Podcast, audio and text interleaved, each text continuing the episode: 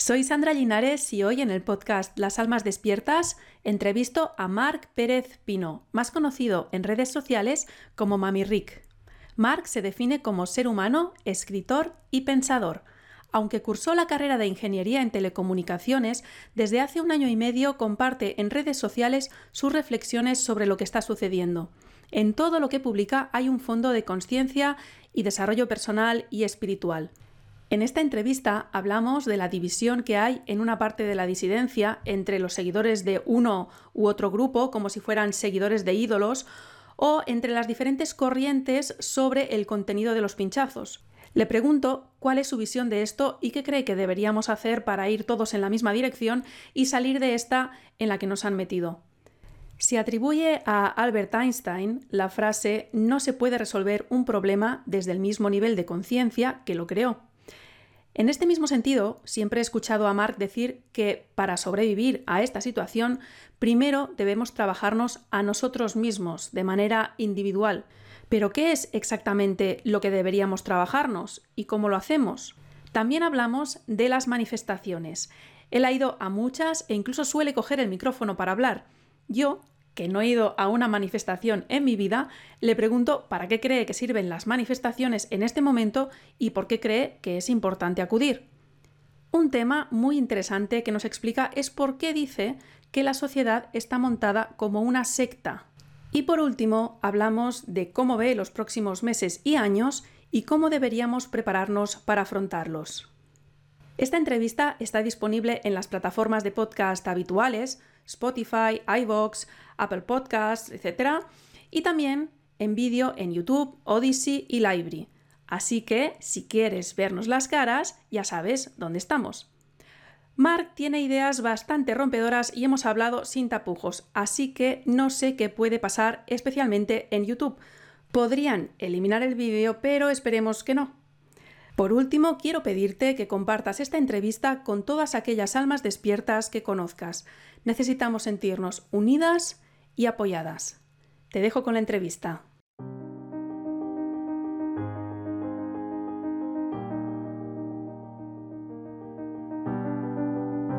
Las Almas Despiertas, el podcast de los que estamos creando la nueva humanidad. Puedes encontrar todos los episodios en lasalmasdespiertas.com. Para sortear la censura te animo a suscribirte por email y así te avisaré cuando haya nuevo episodio.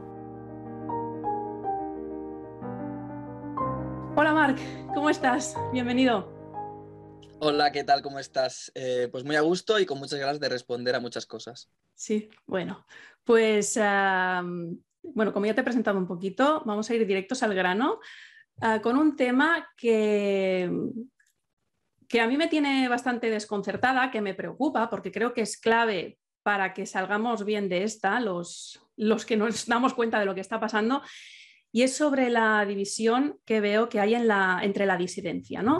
O sea, veo eh, en redes sociales como eh, enfrentamientos ¿no? Entre, en redes sociales y en vídeos, entrevistas, como enfrentamientos entre los que creen que sí es el grafeno, que sí la proteína, no sé cuántos, que sí, o sea, y como que la cosa va de, de a ver quién tiene razón. Y pienso yo, pero ¿qué más da quien tenga razón? Si tú ya has decidido que no te lo vas a poner, ¿qué más da, no? Y mm, no sé, me gustaría que hablaras de esto, ¿no? O sea, ¿qué piensas tú que por qué está pasando esto, porque de verdad a mí me desconcierta, o sea, me desconcierta muchísimo ver esto y ver que, la gente está por cosas que no tienen ninguna importancia. Al final, creo que la forma de salir de esto es que cada uno tome responsabilidad de su vida, que haga los cambios que considere y luego hacer comunidad, pero aquí ponernos a discutir si es una cosa u otra, si has decidido que no te vas a pinchar.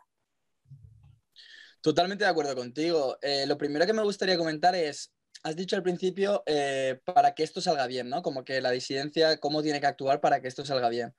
Yo voy a decir una cosa muy clara. La única manera de que todo esto salga bien es individual, es individual y es el ascenso en conciencia. Es la única. Si bien antes de todo esto ya era importante, es decir, la única forma de encontrar el sentido real a tu vida era ascender en conciencia para poder sobreponerte a la programación del sistema y a partir de ahí entender lo que dicta tu espíritu, tu corazón y, todo eso, digamos, y a partir de ahí llevar a cabo tu vida, ahora más que nunca. Es decir, ahora el que no ascienda en conciencia, porque tiene que ser así, va a sufrir y va a pasarlo hasta muy, muy mal. ¿eh? O sea, yo hablo de casos extremos de gente que, o sea, vamos a tener que frivolizar un poco porque va a ser grave. ¿eh? Ya lo anuncio, porque se está reduciendo cada vez más todo a nivel capitalista, a nivel sistema, y hay mucha gente que se va a quedar sin pan, por decirlo suave. Entonces, entrando en el tema de la disidencia, tienes toda la razón, o sea, pero es, una, es un reflejo de la sociedad que tenemos. Es decir, cuando nos autodenominamos despiertos, entre comillas, tenemos que analizar bien lo que estamos diciendo. O sea, despierto no es solo ver y darte cuenta de que es una pandemia, de que está todo programado, de que hay una intencionalidad, sino además ser consciente de por qué hemos llegado hasta aquí.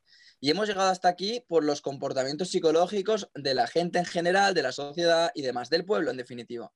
Entonces, toda esta disidencia, la primera disidencia, podemos decir, claro, es una disidencia blanda en ese sentido, blanda en el sentido de que todavía guarda mucho ego, de que todavía tiene que desarrollarse mucho en conciencia, todavía tiene que aprender mucho en ese sentido, que lo puede hacer y no hay ningún problema. Entonces, ¿qué sucede? Que a la que ha habido repercusión, a la que ha habido gente que ha tenido cierta repercusión y se ha visto en altibajos típicos de redes sociales, de de repente ser el centro de atención, a luego pasar a que casi no te escuche nadie, no te vea nadie y demás, eh, al final se va generando esa duda de qué hacer con lo que estás haciendo. Y si no tienes demasiado contenido y no sabes realmente lo que estás haciendo, pues lo más efectivo, y esto va así, es polemizar, criticar, dividir, etc. Porque por eso lo hace el sistema. Sistema lo hace básicamente porque es lo que mejor le interesa. Entonces, al individuo, en los medios de comunicación, en la televisión, en las redes, eh, lo mejor que le va a salir es la polémica, es lo que más va a ver la gente porque está conectada con eso. Entonces, esto es lo que hemos visto. Buscar eh, los likes, buscar los views, buscar la manera de seguir en, la palestra. Y entonces, entonces estamos perdiendo totalmente el objetivo. O sea, si las personas que empezaron a hablar, que ya es, es una decisión difícil exponerte cuando todo el mundo va en la otra dirección, si empiezas a hablar es por la valentía de decir, oye, voy a hacer algo porque como no hagamos nada, nada se nos comen, ¿no? Pasar de ahí a decir, no, es que yo quiero ser el centro de atención, ¿no? Que parece que es también otro tema que pasa es, eh, no, a ver quién tiene más seguidores, a ver cuando se convoca una manifestación, quién eh, consigue que venga más gente, pero hemos perdido totalmente el objetivo de por qué empezamos a ser disidentes o empezamos a hablar, ¿no? Pues disidentes habrá muchos, pero los que empiezan a hablar, o sea, lo haces como luchando contra todas, todos tus miedos a la hora de exponerte, al menos eso es lo que me pasó a mí, ¿no? Y entiendo que no es fácil. Entonces, porque luego parece que lo más importante es tener razón, que la gente me siga a mí y bueno, y los que les siguen, parece que em, como que, idolatran a la gente. O sea, es, no, no, los políticos son todos corruptos, son todos malos, pero yo soy fan de este, pero ¿qué más da?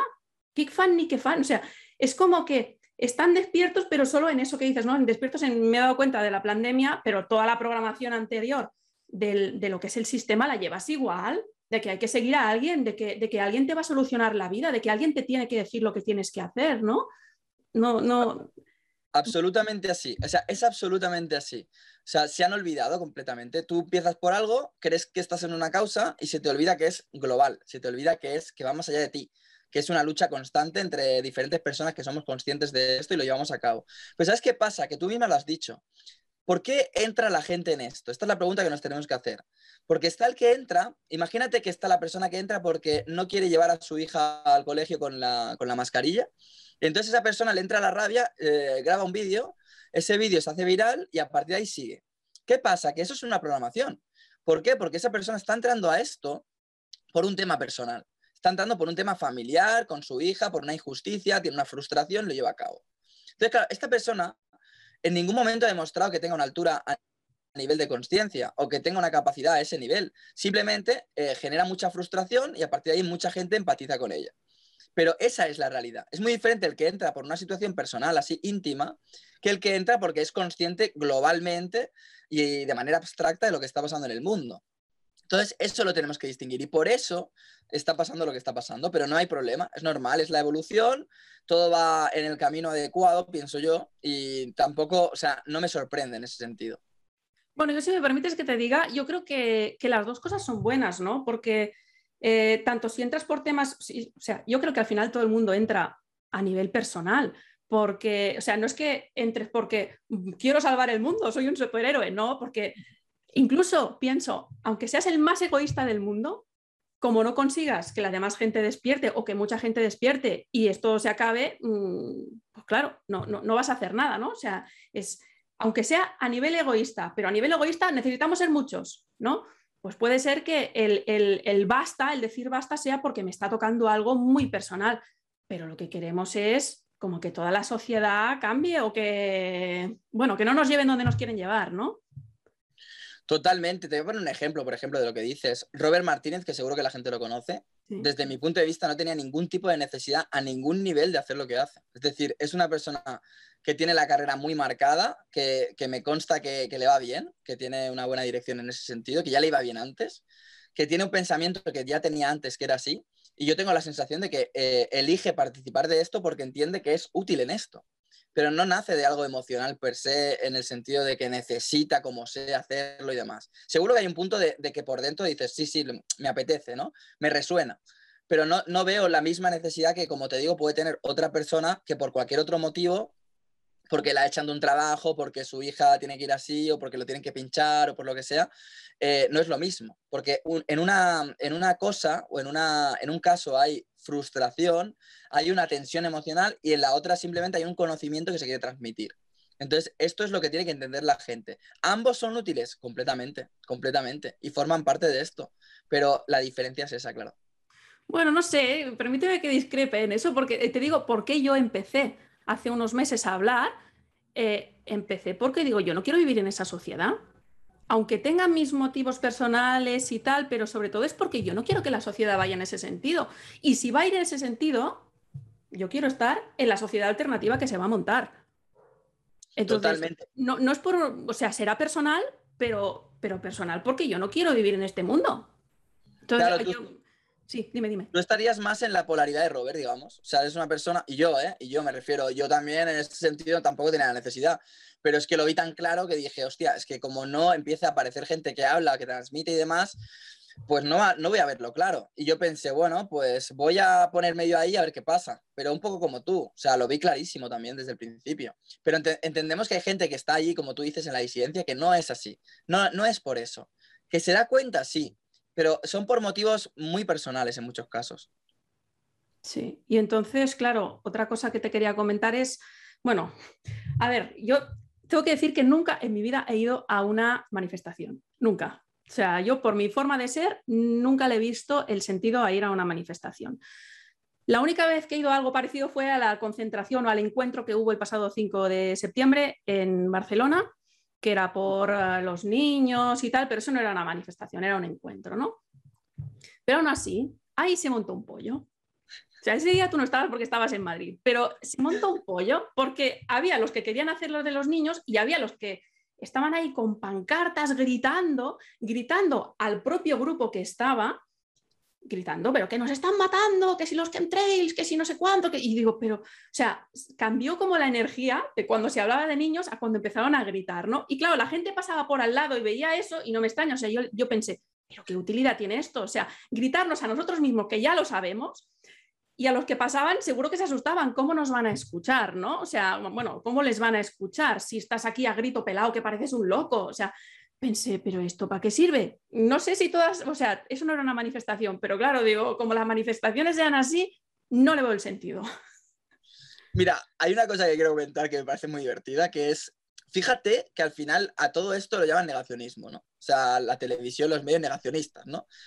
Y yo creo que no hay grupo más heterogéneo que ese. O sea, lo que me estás contando es ir a un sitio que dices, es que hay gente de todo, o sea, de todo tipo, desde el que se le va la olla completamente, al que es anti todo, al que es súper pacífico, súper yogi, súper tal, y a, lo mejor gente como nosotros que somos más reflexivos, racionales, etcétera, que lo ves y dices, vaya panorama. Y es así, en muchas ocasiones es así. Y si te pusieras a hablar con la gente es así. Entonces tú dices, claro, a todos los llaman negacionistas cuando aquí cada uno ¿no? Eh, viene de una parte muy distinta. Entonces, claro, hay que entender eso primero, eso es muy importante. Claro, ¿por qué pasa eso? Es normal porque al final toda la gente un poco que, ve, en cierta manera, de su posición, que el sistema nos lleva a una dirección totalmente programada, pues quiere participar de esto, y entonces, claro, por eso sucede. Y respecto a lo que dices, ¿para qué sirve una manifestación? Em, yo la pregunta te la hago al revés, o sea, eh, ¿de qué nos serviría no hacer manifestaciones? Es decir, imagínate que no hay. Entonces, si no hubiera, no podríamos ver primero cuánta gente pensamos parecido dentro de ese grupo heterogéneo, cuánta gente pensamos parecido, conocer gente, conocer gente, pasar un buen rato en unidad, porque piensa que esto no sucede ya. El sistema no quiere que pase esto. Esto pasa para un concierto de música, para un partido de fútbol, pero no pasa más, porque en el cine somos gente, pero cada uno está en su butaca. Entonces esto es una manifestación en el sentido global de la palabra de mucha gente que va en una dirección y es muy humano, y es muy humano juntarse todos ahí en la calle a ver qué pasa, entre comillas, ¿no? Entonces yo creo que no hacerlas sería más grave todavía, porque no, no sabríamos, no tendríamos referencias, entonces nos sentiríamos, mucha gente se sentiría muy sola a pesar de las redes sociales y entonces tampoco encontraría fuerza.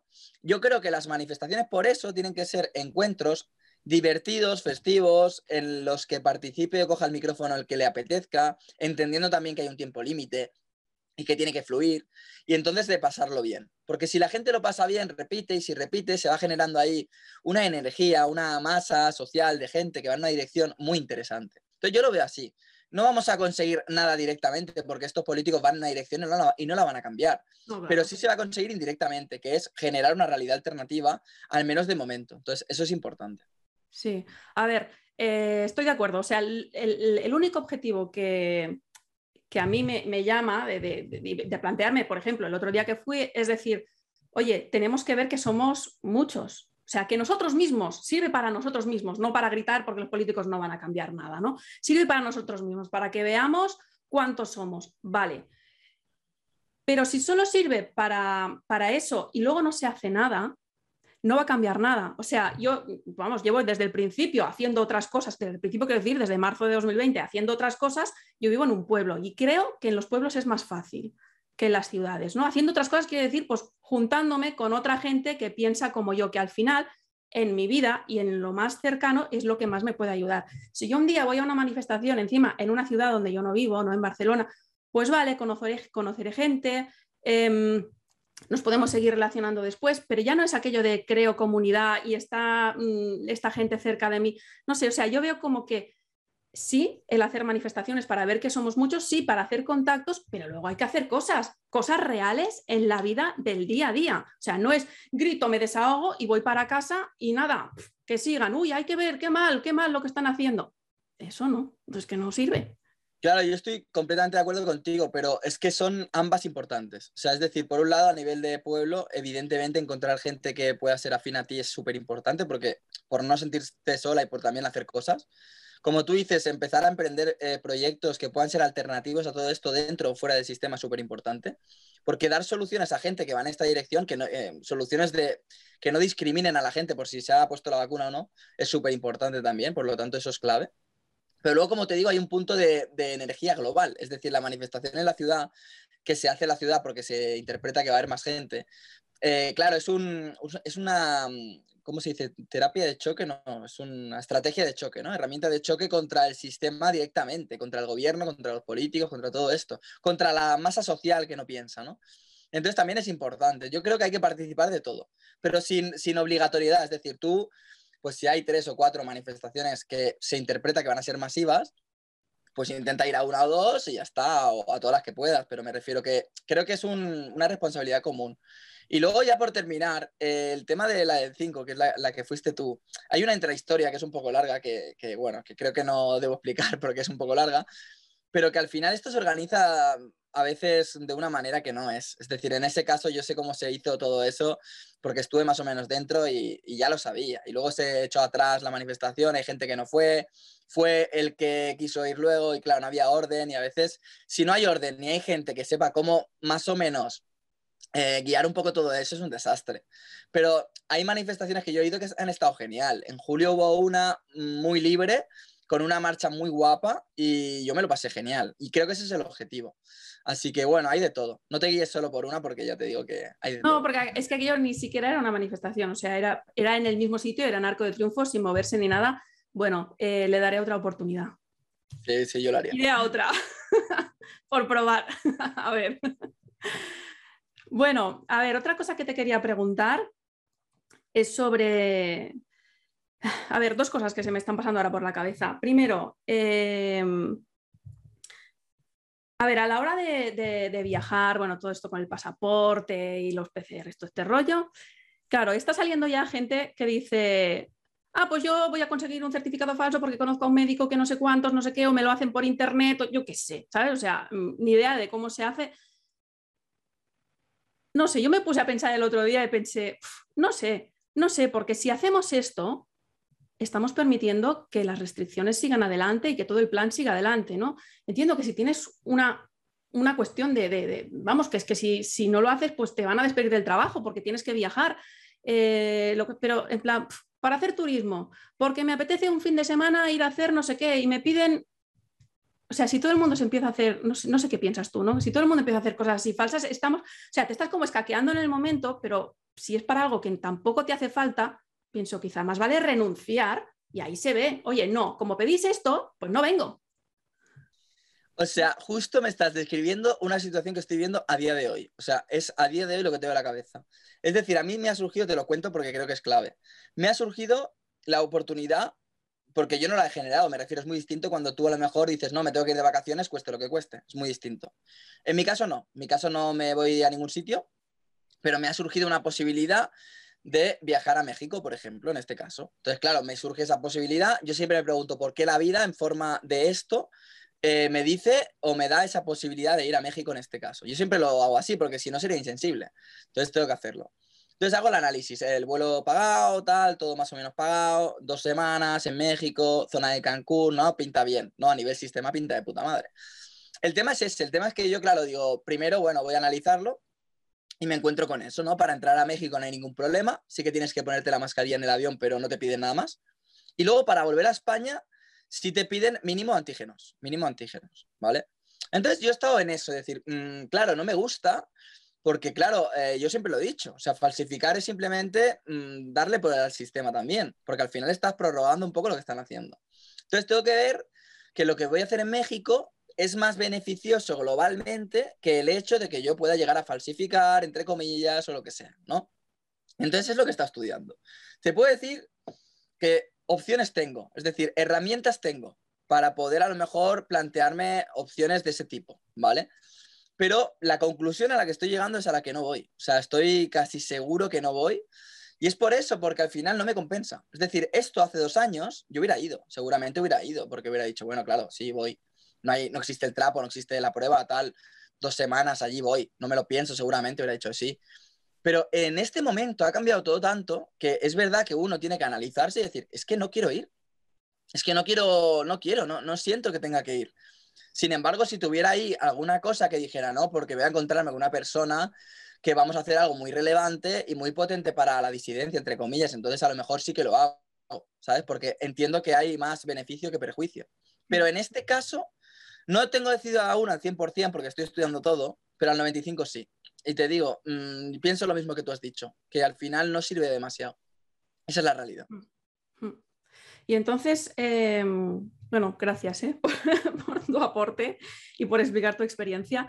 Em, entonces, eh, cuando, cuando hablamos de, todo esto que está pasando en la, en la, disidencia, ¿no? precisamente pues, con esto que acabas de explicar, o con las disputas que hay entre los diferentes eh, grupos o, bueno, líderes o lo que sea. Eh, ¿Qué crees tú que hace falta entre los que somos disidentes para que esto salga bien, como te decía, ¿no? O sea, yo eh, te escuché un día decir como que hay que hacer más trabajo, o lo que has dicho al principio, ¿no? como que, que, que si no hacemos más trabajo personal, pero ¿en qué consiste ese trabajo? O sea, también, o sea, a ver, es que lo que pienso, o sea, estoy de acuerdo ¿eh? con lo que dices, pero lo que pienso es que, ¿sabes esa frase de, es que no sabes lo que no sabes? No eres consciente de las cosas que no sabes. Entonces, claro, el que se cree que la solución es ir a gritar o enfrentarse a todo el mundo, pues ¿cómo se va a dar cuenta? ¿Cómo se va a poder trabajar y aumentar su nivel de conciencia?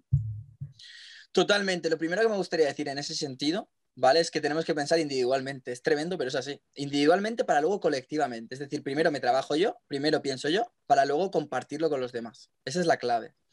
Estamos seguramente, atenta, agárrate a lo que te voy a decir ahora. Estamos en la época más justa de la historia, me parece a mí, más justa.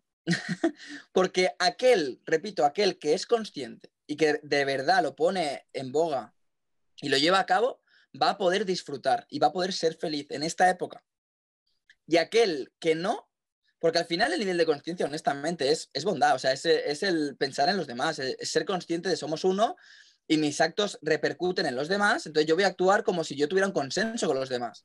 Es decir, al final ser consciente es decir, vale, ¿en qué le perjudica o, o qué le genera a la otra persona si yo hago esta acción?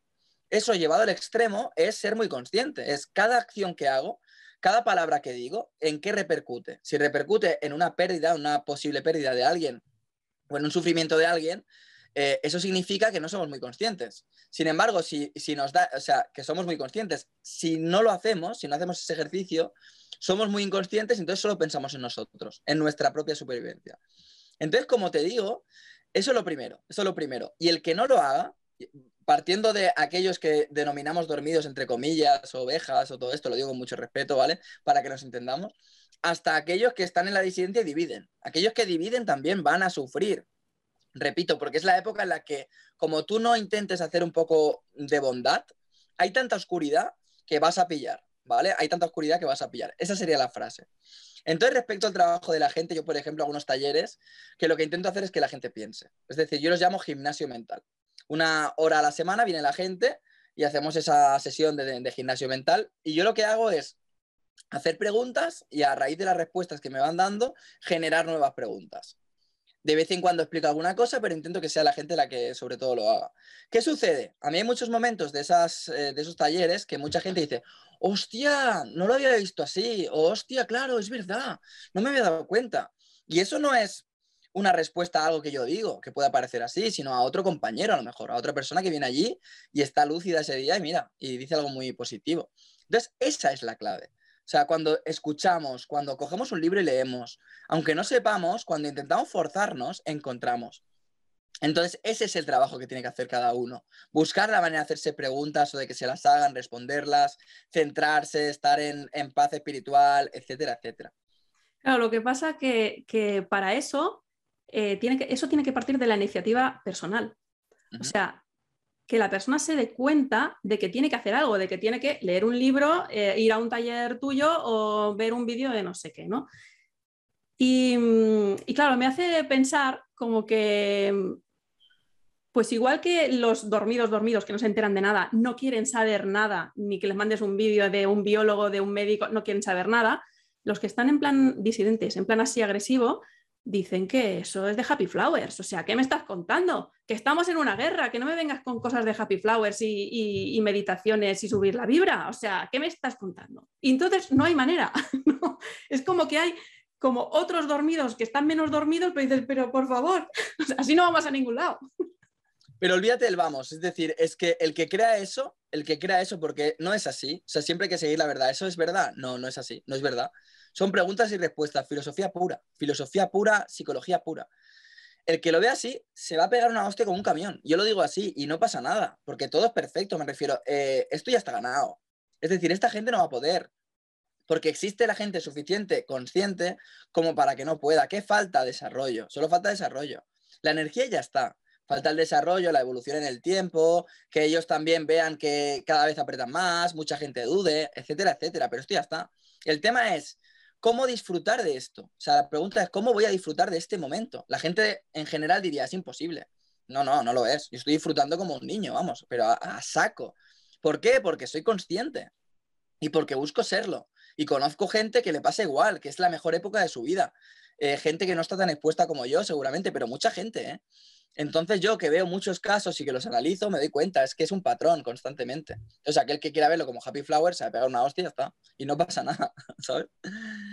A ver, desde luego está siendo una aventura, ¿eh? O sea, te digo a mí, para mí a nivel personal, desde que todo empezó, está siendo una aventura. O sea, la de cosas que han pasado en este último año, la de cosas que he hecho, que he aprendido, personas que he conocido, o sea, sí, está siendo una aventura que no habría sucedido si todo hubiera seguido igual, ¿no?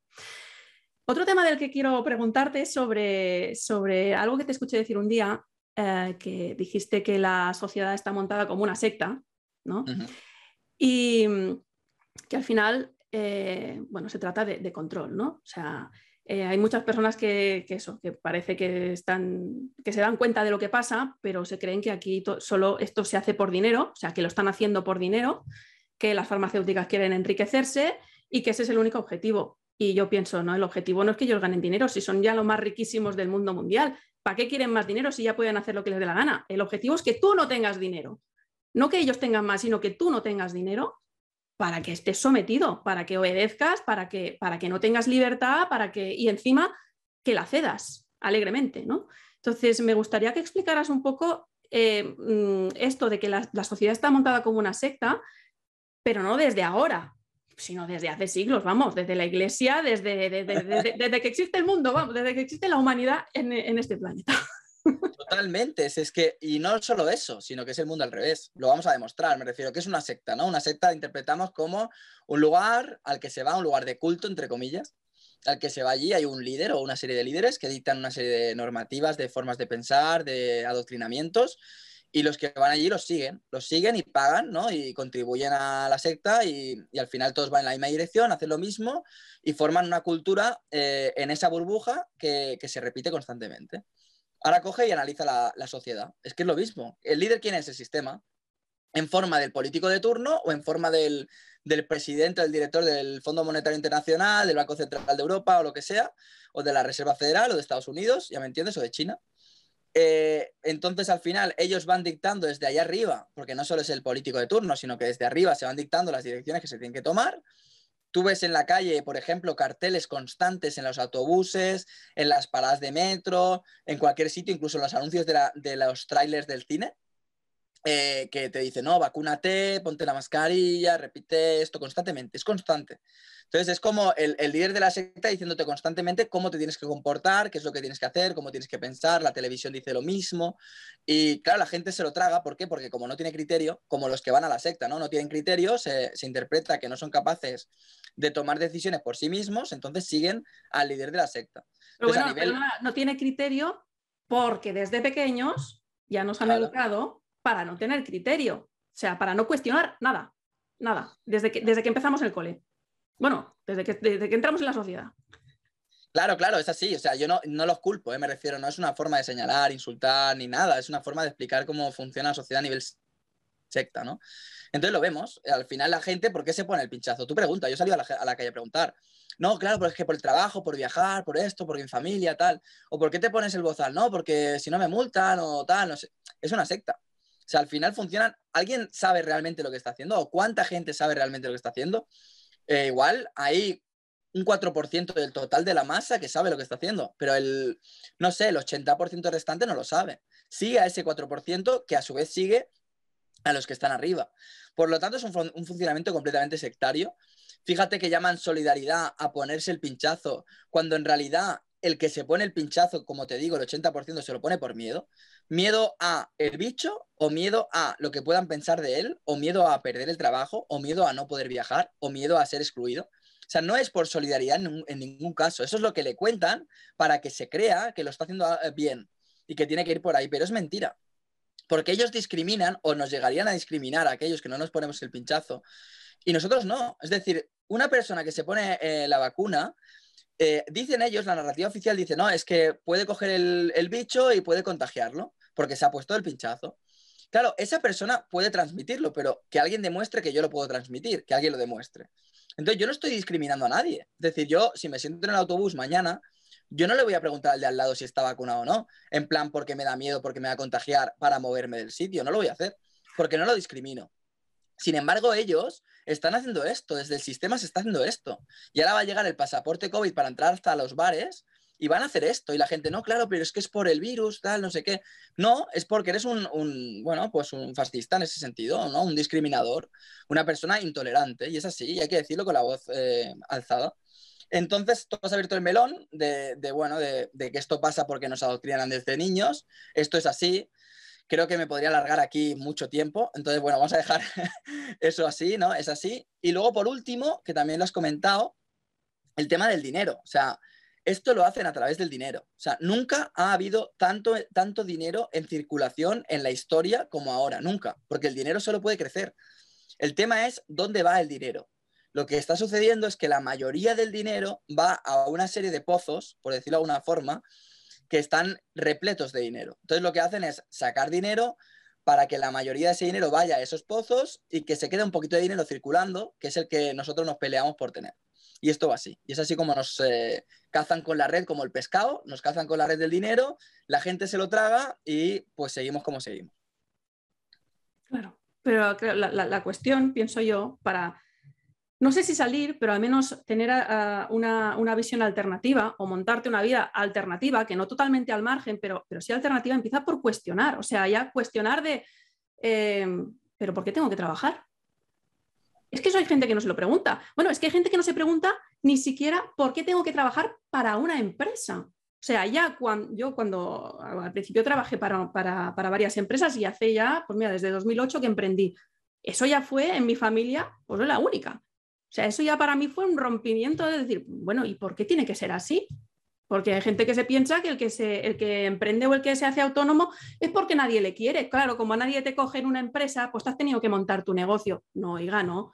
Es que, es que si te lo piensas, eres mucho más libre siendo autónomo o, si, o trabajando o teniendo tu propio negocio, tus propias fuentes de ingresos, ¿no? Hay gente que se cree que teniendo un trabajo fijo eso le da seguridad y no te das cuenta de que mañana te despiden aunque tengas un contrato fijo y estás en la calle y encima, como no sabes ganarte las castañas, solo tu única opción es tirar currículums a ver si alguien me quiere. Imagínate, y se creen que tienen algo seguro, o sea, está la comida de cabeza desde, vamos, ahora te hablo del trabajo, pero vamos, eh, en la universidad también. O sea, nos creemos que en la universidad nos van a enseñar la verdad. Y nos pasa a todos que cuando terminamos la universidad y empezamos a trabajar, te das cuenta de que no sabes nada. No sabes nada de la vida real. Lo único que has estado haciendo es memorizar para pasar exámenes. Y bueno, ya, pero como todo el mundo lo hace, claro, como todo el mundo lo hace, sí, claro, el que no va a la universidad es porque no vale. No, a ver, lo digo porque ya he pasado y estoy de vuelta. Yo entiendo que el que no ha pasado dice, ay, sí, ay, a ver si mi hijo pudiera ir a la universidad. Y yo digo, pues, pues no sé. Pues yo no sé si, quiero que mi hijo vaya a la universidad, porque total, para lo que me ha servido. Totalmente. O sea, fíjate que antes te decía, es la época más justa de la historia. Yo pienso totalmente como tú en este sentido. Entonces, la época más justa de la historia, la universidad ya no sirve. O sea, es, la realidad. Hemos llegado al punto en que la, la universidad no sirve. Tú te puedes eh, sacar una carrera, dos, tres, un máster, lo que sea. Hoy en día y a lo mejor, como la lotería, te sale el trabajo, que es súper esclavo, también te lo digo, eh, porque todo el rato tienes que tener una fachada, una careta, todo el rato. Eh, entonces te toca eso, que también es una forma de esclavitud. Pero en general ya no sirve. O sea, ya el joven ha asumido que la universidad no sirve ya no está motivado para eso. Entonces, fíjate si es justo que ya estamos en un punto en el que ya no vale con eso, con esa estafa no vale. Entonces va un poco por ahí. Hablabas de cuestionar. Claro, es que ¿sabes qué pasa? Que tú misma lo has dicho. Eh, cuando llegamos aquí, yo lo, yo lo digo así, ¿vale? La batalla por la mente. Hay una batalla por la mente. ¿Qué pasa en esta época? Que eh, es la, época en la que la batalla por la mente es más cruda. O sea, desde que naces, no solo te ponen nombre, te ponen una habitación con colores, con unas ropas, para hacerte unas fotos. Hoy en día ya a los niños se les sube en las redes sociales como... Yo lo respeto, ¿eh? yo lo respeto todo, ¿eh? pero se les sube con dos, tres años a las redes sociales, empiezan ya a formar parte de eso, que al final es una realidad alternativa compleja. Y luego ya guardería, colegio, tienes que hacer esto, lo otro. Y a todo el sistema ya, como se retroalimenta, le interesa que exista ese niño. Al profesor le interesa que exista porque así tiene trabajo. Al médico le interesa que exista porque así le pone una vacuna que le permite seguir cobrando. Al policía le interesa que exista porque así, y si existe con lo del colegio que no le va a enseñar nada, pues así eh, se vuelve un tarugo o una taruga, entre comillas, y el policía tiene trabajo también, porque si fuéramos todos conscientes, no habría policías, no harían falta. Ni abogados, ni jueces, ni políticos, ni nada de esto. Entonces, claro, toda esta gente, en el fondo, inconscientemente, está constantemente empujando para que eh, la batalla por la mente la perdamos. La perdamos. Entonces, ¿qué sucede aquí? Que o sufres mucho de manera que no te queda más remedio que empezar a cuestionarte las cosas, porque ya ves que te la vas a pegar, que esto es un patrón que se repite mucho, gente que estaba muy perdida, muy perdida en el sistema, que incluso había llegado a drogas, había llegado a situaciones de vicios y demás, que de repente despierta, ¡pam!, se da cuenta y, se empieza a cuestionar las cosas. Claro, porque necesitaba perderse, porque como es tóxico, claro, si eh, encajas en lo tóxico es que eres tóxico. Sin embargo, si no encajas y te pierdes, es que mm, algo hay ahí interesante, ¿vale? Suele ser así. Entonces, o, o te pasa eso, o tienes una persona a tu alrededor, que puede ser tu padre, una persona que esté allí, que te hace cuestionarte las cosas, que también puede pasar, un guía, ¿no? Entonces, si no empiezas así, o sea, tú no te cuestionas nunca nada, te cuestionas cosas a un nivel de, eh, ¿qué cojo? ¿Este trabajo o el otro? Es que este me paga tanto, este me paga tanto otro, pero claro, el otro no sé qué, y para tener el chiquillo en casa, claro, ¿cómo lo hacemos? Estas cuestiones, cuestiones del sistema, ¿vale? No reflexión. No cuestionamiento profundo de lo abstracto, no, cosas del sistema. Entonces yo, hay un concepto muy clave que también interpreto, que es el de confiar. Lo que nos han hecho es desconfiar. Es decir, no confiamos en nadie. Tenemos nuestra escala de confianza, que es primero familia, luego si tenemos pareja, la pareja, luego amigos, y luego a partir de ahí ya aparecen colegas, compañeros de trabajo, vecinos, gente que conozco de vista, que ya es desconfianza, ya no te fías de esa gente. Yo diría que no te fías casi ni de tus amigos, pero de esa gente ya ni te fías. ¿Qué pasa? Que solo te fías de a lo mejor cinco personas, seis, siete personas de todo el mundo. De todo el mundo mundial, de siete personas. ¿Qué pasa? Que el resto son desconocidos. Entonces han sembrado que el desconocido, claro, puede ser un violador, puede ser un maltratador o una maltratadora o alguien que te manipula o todo esto, ¿no? Entonces, claro, la gente mira hacia adentro, hacia sí misma y no confía. Entonces yo hago por, no solo cuestionarse las cosas y reflexionar, sino confiar, darte la mano. Es decir, no te conozco de nada, pero te doy la mano. Entonces tú eres la que me tiene que fallar en todo caso, porque si tú no me fallas y yo no te voy a fallar, esa confianza tiene sentido. Entonces a partir de ahí construimos. Ese sería el camino que yo creo que deberíamos tomar. El empezar a confiar, a, confiar primero en los demás. Yo creo que incluso primero confiar en uno mismo, ¿eh? porque, mm. porque también se fundamenta mucho eso, el, que... es que claro, ya abrimos aquí el, el melón, ¿no? De, em, o sea, siempre confiar en otro, en que otro sabe más que tú, ¿no? O sea, eh, yo hace muchos años que voy al médico cuando voy a consultar, después hago lo que me da la gana. Que no se lo digo, pero yo, o sea, aquí la responsable de mi salud soy yo. Y a ver, le digo al médico, bueno, pues si me tiene que hacer un análisis, un diagnóstico, lo que sea, vale, pero después ya veremos si voy a hacer el tratamiento que tú me dices o no. Lo siento, yo soy así, tú. Pero claro, hay médicos que sí, que si les tratas así o si, si les dices eso, se ofenden. Es en plan, oye, tú, si tú vienes aquí, tienes que hacer lo que yo te digo. Porque, eh, o sea, ellos se lo han creído y quieren y han hecho que nosotros nos lo creamos, ¿no? El médico es el que más sabe, y así como estamos ahora, claro, el médico. O el político es el que más sabe, o el maestro es el que más sabe, o el catedrático de universidad es el que más sabe, y no se puede cuestionar. Bueno, pues yo ya te digo, yo creo que es que, es que hay que cuestionarlo todo, todo. o sea, si, si, si, vamos así, estás, estás vendido, entonces dejas de confiar en ti porque siempre estás buscando las respuestas fuera y en esas estamos, en que, en que la gente, aunque sea disidente, sigue buscando que alguien me diga lo que tenemos que hacer. Y no. Como decías tú, eso empieza por lo individual, responsabilidad personal, liderazgo personal y monta de tu vida con lo que puedas y con quien puedas y luego ya te juntas con otras personas, pero es el, yo creo que la base también, como decías, es la confianza, pero primero la confianza en uno mismo.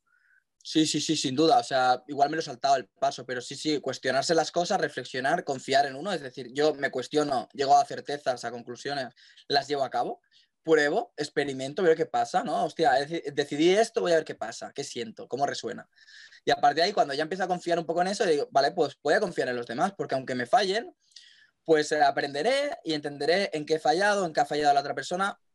Pero yo te una cosa, el que confía en los demás, el que da la mano, nunca se equivoca. O sea, yo te lo digo de verdad, nunca se equivoca. Porque si se equivoca en el sentido de que el otro te falla, es el otro el que va a tener ese karma. Es el otro el que va a tener ese peso encima de decir, joder, es que el otro me dio la mano. No, me dio la mano y me intentó ayudar. Fue, fue bondadoso el otro. Aunque no supiera qué hacía, pero fue bondadoso. Entonces, como un niño, ¿no? ¿El niño qué hace? El niño no, no se ha cuestionado todavía y te da la mano. Normalmente te da la mano, ¿no? Un niño. Entonces, eh, si tú le fallas a ese niño que te da la mano, pues te sientes luego como, como un tarugo, ¿no? Porque tú dices, joder, está más desarrollado el niño que yo. Entonces va un poco por ahí, va un poco por ahí todo esto. Y lo otro que me has preguntado de mm, confiar, ¿qué era lo otro? Que es que me ha venido una cosa muy interesante. Yo te he dicho lo de confiar en los médicos, confiar ah, en, los Vale, vale, vale, sí, ya sé qué era. Ya sé qué era. Mira, yo hago sesiones individuales. Aparte de los talleres, hago sesiones individuales. Gente que a lo mejor quiere asesoramiento en alguna cosa de su vida, pues yo le hago, cojo la pizarra, le hago un cuadro, etc. El otro día tuve una sesión con una mujer que tenía un tema así bastante interesante, bastante potente con, con su hijo y tal, y qué tenía que hacer, y bueno, una gestión difícil, ¿vale? Entonces yo al final, a través de las preguntas y de lo que ella me contaba, le di un poco eh, la dirección, le di un poco el, bueno, creo que este camino, con estas preguntas y estas respuestas, sería lo más interesante, tómalo así. Entonces ella, bueno, pues se llevó eso, se fue a hacer las gestiones que tuvo que hacer y ayer me mandaba un mensaje con fotografías que tienen un significado y me dijo, Mark, te agradezco todavía aquello que hablamos. No hice exactamente lo que me dijiste, pero me sirvió para yo poder, no sé, entender lo que estaba haciendo y demás. Entonces, ella tomó su propia decisión. O sea, yo le dije eh, lo que yo, desde mi punto de vista, era lo más idóneo, entre comillas, pero al final ella tomó su propia decisión. Ella está contenta, yo estoy contento. Eh, es así, porque ella eh, ha podido saber, por un lado, lo que piensa otra persona a nivel que ella le da una importancia, porque por algo viene, y luego a nivel de lo que piensa ella. Puede construir un relato, puede construir un pensamiento a raíz de eso y tomar una decisión. Eso es ayudarse, pienso yo, eso es contribuir, eso es sumar. Entonces, esa mujer sabe lo que está haciendo a raíz de todo esto. Y entonces, esa es la clave. Yo me alegro. ¿no? Mm, ahí está, cuando alguien toma una decisión así subjetiva, personal, yo me alegro porque por algo la toma. Entonces los médicos tendrían que pensar igual. Claro, pero como siempre se les ha dado esa autoridad, ¿no? De, como, como eres médico, es como antes era el cura, ¿no? O sea, como eres médico, ya la gente va a confiar en ti y la mayoría sí. Es voy ahí vendido, porque no tengo ni idea, voy ahí vendido, ¿no? Entonces, pues que me diga, que me diga lo que tengo que hacer, ¿no? Bueno, Marc, em, eh, vamos a ir terminando. Eh, te agradezco mucho que, que, nos hayas dedicado este tiempo. Eh, sí que me gustaría, si quieres decir algo para terminar, ¿no? De, cómo ves la situación como está ahora, de, no sé, eh, no eres astrólogo ni vidente, pero no sé, ¿cómo lo ves? Ah, ¿Para cuánto tiempo crees que tenemos? Porque aquí lo que hace falta es aguantar. Yo, yo lo veo así, ¿eh? tenemos que aguantar. Aguantar hasta que, hasta que consigamos que, que se revierta la situación. Y pienso que se va a revertir o se revierte o nos montamos en una sociedad paralela, pero yo para allá no voy, o sea, conmigo que no cuenten. No sé cómo lo ves tú. Voy a, voy a iniciar por donde has terminado un poco tú, hablando de lo del médico, ¿vale? Fíjate, al, principio cuando empezamos todo esto, porque tú nunca sabes de dónde te va a venir un poco la conspiración, entre comillas, o sea, el que lleva tiempo en esto sabe que puede ir por aquí, por ahí, por un ataque terrorista, por mil cosas, ¿no? En este caso nos han sorprendido con un virus, ¿vale? Entre comillas. Entonces, fíjate que lo primero que hacemos todos, supongo, es analizar lo que está pasando a ese nivel. Es decir, le preguntaríamos a un biólogo, a un virólogo, a un médico, nos interesamos. Yo, gracias a eso, pues tengo contactos médicos o sanitarios, porque claro, me, he preocupado, he intentado investigar, y si no por internet, por Telegram, lo que sea, ¿no? Investigar lo que sea, escuchar a gente que sabe, entre comillas. Pero, ¿sabes qué pasa? Que hoy en día ya no es importante. O sea, seguimos creyendo médicos, no son importantes ya, porque ya tenemos todas las respuestas. El tema es que a día de hoy, yo te lo digo muy sencillo, solo hay una realidad. ¿Cuál es esa realidad? Que el límite del cuerpo no se traspasa. Entonces, como el límite del cuerpo no se traspasa, el que se quiera poner el pinchazo, que se lo ponga. Y el que no se lo quiera poner, que no se lo ponga. Entonces, como siempre ha sido, puede haber una publicidad, un marketing para que la gente se ponga un pinchazo. A mí no me parece mal. O sea, me parece libre y respetuoso y que el que quiera que pague mucho dinero para hacerlo. Pero también, entre comillas, debería haber un marketing posible, sin censura, para aquellos que defendemos otra opción y que luego la gente tome su propia decisión. Me parece lo más libre, lo más democrático, lo más justo, lo más todo. Entonces ahí está. El tema de hoy ya no es un tema médico, es un tema de conciencia, es un tema de sentido común, es un tema de decir, es que vamos a ver, ¿cómo me, cómo me están diciendo que no me obligan? Y luego si no me, la, no me lo pongo me echan del trabajo, o si no me lo pongo no puedo viajar de ninguna manera. No tiene sentido. Entonces, esto va a ir pasando así. Ellos han tenido la oportunidad, los médicos han tenido la oportunidad de salir, de hablar, de compartir, de que mantengamos la credibilidad. Ya no la tenemos. Aquel que ve ya no la tiene. O la tienen algunos, pero en general no la tiene. Porque ya dice, bueno, han tenido la oportunidad y no lo han hecho. Como los políticos tuvieron la oportunidad y no lo hicieron. O los policías han tenido la oportunidad y no lo han hecho. De los bomberos, por ejemplo, podemos hablar distinto, porque los bomberos han movido mucho más. En manifestaciones y demás han estado mucho más expuestos. Entonces, ¿qué viene? Viene una época, yo siempre lo he dicho, esto es una guerra espiritual, esto va mucho más allá de lo que la gente se puede llegar a creer, mucho más allá. Entonces, yo lo que veo por el nivel social es desobediencia mm, masiva, pero del que cree y el que no cree. Me refiero, llegará un momento que habrá mucha gente que ni se acordará de ponerse el trapo y de gente que no se le olvidará jamás, ni el, ni el 12 de julio se le olvidará del año que viene. Y habrá un tema de desobediencia, de al final no hacer caso. Es decir, llegará un punto en que tú irás a comprar a un sitio que no te pedirá el certificado y lo sabe y lo sabes porque le interesa a él, porque te interesa a ti. Eh, ellos no podrán controlarlo todo porque al final no pueden tener mil ojos todavía y entonces va a generarse una situación medio clandestina. Yo lo, yo lo veo así. Bueno, eso también, yo también espero eso, ¿no? Y que, y, que, y que, por ejemplo, entre los policías, que ya los hay, cuando había que llevar mascarilla por la calle, a mí me habían visto policías por la calle. Bueno, yo los había visto a ellos, los dos dentro del coche, sin mascarilla, y me vieron a mí y obviamente no dijeron nada, ellos también iban sin, ¿no? O sea, pues habrá gente que forma parte del sistema, o sea, funcionarios, que digan, bueno, pues a mí que me digan lo que quieran, pero yo no, no ejecuto las órdenes. Y si me dicen algo, ay, no lo he visto. y ya está. yo creo que, que, al final será así, como, como o sea, sí, será la forma como, como al final saldremos de esta, digo yo, ¿no? Que, que cada vez sea más gente que diga, no, pues yo no voy a obedecer. Claro. Pero ¿cuál es el problema de eso? Ese es el problema que, van a tener, porque no obedezco con, la, mascarilla, no obedezco con la vacuna, no obedezco para quedarme en mi casa por la noche. Y si empezamos por ahí y vemos que no nos dicen nada, pues tampoco pago impuestos, pues pincho la luz, pues no, empezaríamos así y vamos a empezar así. Porque mira el precio de la luz, va a empezar así, va a ser así. Ellos se van a desesperar porque ellos están, mira, en Italia, en Francia, se van a desesperar, se van a volver locos, ya te lo digo yo mucha gente va a seguir a pie juntillas y lo va a pasar muy mal, pues mm, es, su, es su cometido, su destino. Pero esto va a ser así. Y entonces va a resurgir una realidad extraña en la que veremos cómo sobrevivir cada uno de nosotros y será muy aventuresca, como decías antes. Y ya está. Y creceremos por ahí. ¿Y esto cuánto durará? Pues no lo sé. No sé si será de aquí un año, dos, tres, pero va a ser así. O muy parecido a esto. Eh, ¿Va a haber sorpresas? Seguro que sí pero ya te digo que no van a poder imponerse, porque es que es imposible, es imposible lo que intentan. Y además lo están haciendo bastante mal. O sea que, ya te digo, que cada uno trabaje porque el trabajo apremia, que se cuestione las cosas, que confíe y tiremos para adelante con todo esto. Ah, mira, ahora, ahora que decías esto, iba a terminar, pero no terminó. no, porque decías lo de, lo de, lo de que no pagar impuestos, es que cuando me, o sea, hace unos meses me hizo el clic y dije, Dios mío, o sea, es que todo este follón lo han montado con nuestro dinero. O sea, la censura, el, pagar a los medios de comunicación, el, soborno a los médicos, todo esto lo han, y bueno, el comprar las vacunas por adelantado y luego recomprarlas, todo esto se ha pagado con nuestro dinero. Y digo, pero, pero, qué descarado, o sea, y nosotros seguimos pagando, ¿no?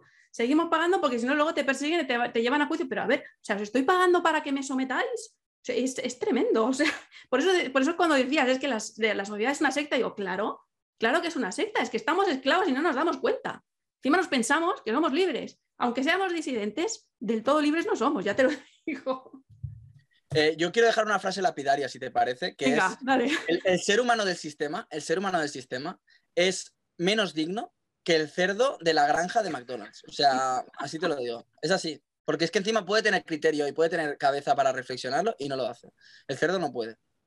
Fíjate, o sea, ese es el nivel.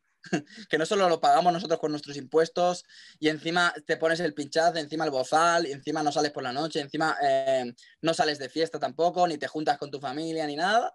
O sea, es que encima, y justificas eh, lo que están haciendo, encima te están utilizando completamente. O sea, es tremendo, es tremendo, pero es lo que hay es la realidad. Ay, sí. Bueno, no sé. Eh, dime otra cosa para terminar con el ánimo alto. Porque ahora hemos bajado, ahora hemos bajado la vida. No, no, no. Que, no, que no nos preocupemos, vuelvo a insistir con eso, es que al final es la clave. Si tú sabes lo que haces, sabes reflexionar, buscas las herramientas, buscas tu espacio de libertad, de paz mental, etcétera, y intentas estar siempre o más o menos siempre en tu centro, no, no vas a sufrir, te lo digo, es que vuelvo a repetirlo, vas a ver como una aventura, porque la vida es una aventura, la vida es un juego. Entonces, a día de hoy el videojuego, por decirlo de alguna forma, está muy animado. No es un videojuego, no es los Sims, ¿sabes? Que teníamos los Sims antes, que es bueno, si me hago una casa, tal, viene alguien a verme, así paradito. Es un, yo qué sé, es el GTA, es un juego de estos locos que cada pantalla es una locura y si, sabes jugarlo, pues te lo pasas de puta madre. Entonces hay que verlo así. Bueno, yo creo que... Perdón, Didi. No, no, eso depende de nosotros nada más. Sí, no, a ver, yo sí que tengo que decir que, como decía, que en el último año he conocido a mucha gente y sí que me doy cuenta de que, de que está sirviendo esto como para cribar un poco, ¿no? Que ya a los sitios que voy, como es gente que ya es consciente, ya tiene un, cierto nivel de conciencia, ¿no? O sea, ya, ya las conversaciones que tenemos ya no van sobre este tema, van igual sobre otros temas, pues dices, jolín, qué gusto de conversaciones, ¿no? Esto con cualquiera que te encuentras en, yo qué sé, en el súper o en el, eh, yo qué sé, en cualquier sitio, pues igual no tendrías esas conversaciones, ¿no? Pues ahora se está como cribando, ¿no? Se está como haciendo una decantación de la, de la, población, ¿no? Y, entonces, pues ya vamos a sitios donde sabemos que encontraremos a gente consciente. Bueno, pues para eso está guay. Está de, está de lujo, o sea, es decir, yo he conocido una cantidad de gente súper interesante, brutal. Es verdad lo que decías de las manis, que siempre tienes que filtrar un poco, pero es verdad que eso pasa sobre todo en las manifestaciones. Pero luego a nivel de quedadas, reuniones, eventos, tal, eh, ya te digo, ¿eh? o sea, la inmensa mayoría gente súper interesante con la que te sientas enseguida. O sea, enseguida es tu amiga, entre comillas, porque puedes hablar de todo. Y eso es la verdad, eso antes no pasaba. O sea, que es una pasada que sea así. Sí, bueno, nada, que al final, al final eh, va a ser para bien. Por eso digo que, igual es, tenemos que resistir, resistir y al final va a salir una sociedad mejor o una sociedad paralela mejor. No sé, yo tengo, tengo, tengo que tener esa esperanza y esa fe, porque si no, me rindo, ¿no? Pues ya está, yo, yo trabajo en mi día a día y yo estoy bien, mi día yo no lo estoy pasando mal, ¿no? Pues ya está. Totalmente. Totalmente. Yo por terminar, por terminar, ¿eh? y acabo. Eh, fíjate, hoy, hoy, hoy, mientras estamos haciendo la reunión, esta noche viene un chaval que he conocido en los talleres, o sea, gracias a la reflexión, viene, viene esta noche para estar este fin de semana en Barcelona. Y, y, entonces lo he conocido gracias a esto, o sea, no lo conocía de antes. Y viene para que con otra chica que también he conocido durante este año, súper interesante, vamos a iniciar un proyecto de co-leading, de buscar una masía para ir juntos, hacer talleres y eventos con tres personas que se quieran apuntar al proyecto y podamos hacerlo todo juntos. Me refiero, yo no estaría seguramente haciendo esto si no fuera por eso. Y, es la gracia, es decir, cuando lo vives así, constantemente buscas hacer cosas, lo miras, proyectas, emprendes, etc. Entonces yo más contento no puedo estar en ese sentido. Qué chulo, qué chulo. Sí, te escuché el otro día que, comentabas esto. Eh, yo también pienso que en las ciudades es donde peor se va a pasar y, el hacer comunidades y salir de ahí, aunque no sea salir completamente del sistema, pero sí apartarse un poco de todo este barullo y de poder hacer vida normal, entre comillas, lo más normal, que, a ver, es lo que, lo que yo he intentado hacer durante este año, ¿no? Pues yo solo me relaciono con gente despierta. Cuando voy al súper, pues me fastidio, pero es poco rato. sí, sí. Haces la lista de la compra y vas directamente a donde tienes que ir, te conoces los pasillos, lo estudias todo, estrategia, Google Maps y ya está. bueno, Marc, pues nada, muchas gracias por, todo este tiempo que, nos has dedicado. Eh, te agradezco mucho tus reflexiones. Eh, dinos de, nuevo dónde te podemos encontrar. No sé si tienes página web. Hemos dicho en redes sociales, en todas partes estás como Mami Rick con dos R's. ¿no? Sí. Supongo que vas a poner el nombre por algún sitio, ¿no? Mami Rick lo vas a poner ahí escrito. Sí, lo pondré, sí, lo pondré por todas partes. Vale, sí, no, porque como es un poco así deletreable, pues sí, Mami Rick. Y estoy en Instagram sobre todo, eh, Telegram, Facebook, Odyssey, YouTube y Twitter. Ahí estoy, como Mami Rick. Muy bien, genial. Pues eso, muchas gracias, Marc. y bueno, que esperemos que, que más gente despierte y que los que estén despiertos suban su nivel de conciencia para, crear esta, sociedad que, queremos. Sí, o al menos lo intentaremos, empujaremos para eso. Eh, muchas gracias a ti, eh, lo he pasado muy bien. Gracias, Marc. Hasta luego. Chao. Chao.